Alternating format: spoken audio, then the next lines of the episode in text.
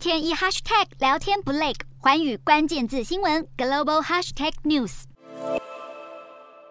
北韩这一年以来导弹试射频率大增，甚至传出正在为第七次核试做准备的消息，大大提升了朝鲜半岛紧张局势。对此，南韩总统尹锡悦在本月十七日，也正好是他就职第一百天，召开记者会做出回应。不过，尹锡悦非但没有谴责北韩，还一再强调两韩和平的重要性。尹锡悦甚至还表明，如果北韩停止开发核武，南韩也会考虑裁撤常规军力，并协助北韩与国际社会接轨，希望未来能和平解决南北韩常年以来来的对立。尹锡悦最近在处理朝鲜半岛问题时的态度似乎有所改变。之前出席抗日胜利七十七周年活动发表演说时，提出了一个大胆构想。尹锡悦首先重申北韩去核对东北亚与国际社会安全稳定的重要性，随后就承诺南韩愿意伸出援手协助北韩放弃核武。不过，尹锡悦发表这个大胆构想后，就被金正恩大泼冷水。北韩在十七日又朝向西部海域射了两枚巡弋飞弹，这是尹锡悦上任以来北韩第四次试射飞弹，距离上次六月五日的飞弹试射相隔短短两个月。根据南韩军方分析，这可能是北韩对南韩与美国重新启动联合军演的警告，但也有人认为，也可能是南韩呼吁北韩放弃核武所引来的反效果。